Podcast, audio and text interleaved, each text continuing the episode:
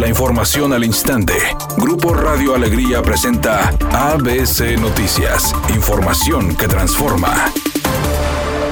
En lo que va del año, en Nuevo León se han denunciado 21.065 delitos contra la familia, convirtiendo a la entidad en el segundo estado del país con más incidencias de este tipo. Estadísticas que fueron compartidas por el Secretariado Ejecutivo del Sistema Nacional de Seguridad Pública, que señalan que al día se realizan 77.16 averiguaciones en promedio contra el delito de violencia familiar.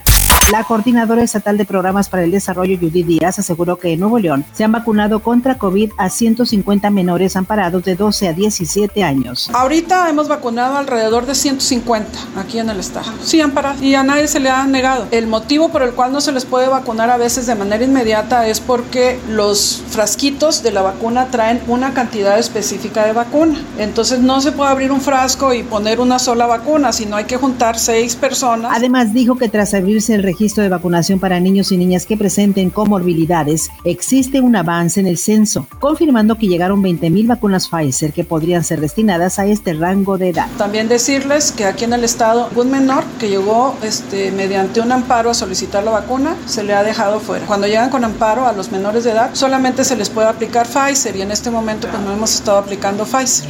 La fracción parlamentaria del PAN informó que buscará hasta el último momento del debate que Morena rectifique para que sean deducidos de impuestos las aportaciones que realicen particulares a asociaciones civiles como Cruz Roja Mexicana, Teletón y Caritas. El diputado del PAN por Nuevo León, Pedro Garza Treviño, manifestó. Ayuda en curaciones, en la salud, en la alimentación, en la atención diaria de los que más necesitan y que hoy por hoy han sido eficientes y eficaces en la aplicación de los recursos y además en la recaudación.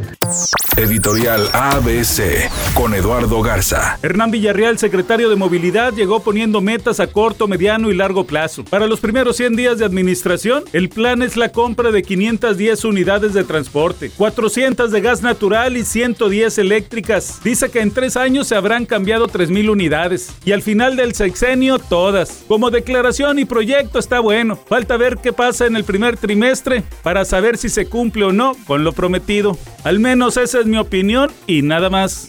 Terminó una jornada más de la UEFA Champions League y en ella hubo grandes sorpresas y resultados en los partidos de este miércoles por la tarde. Primero, el Barcelona venció 1 a 0 al Dinamo de Kiev con un gol de Gerard Piqué. Asimismo, Cristiano Ronaldo comandó la victoria de 3 a 2 del Manchester United sobre el Atalanta, así como el Bayern Múnich y el Chelsea golearon 4 a 0 al Benfica y al Malmo, respectivamente. El cantante Harry Styles se convirtió en tendencia casi todo el día de ayer luego de que se anunciara su participación en la nueva película de Marvel titulada Eternals. Él será un superhéroe, por lo que desató la locura entre sus fanáticas, quienes no dejaron de comentar la noticia en Twitter sobre todo. Es una tarde con escasa nubosidad. Se espera una temperatura mínima de 26 grados. Para mañana jueves se pronostica un día con cielo parcialmente nublado. Una temperatura máxima de 30 grados, una mínima de 20. La actual en el centro de Monterrey, 26 grados.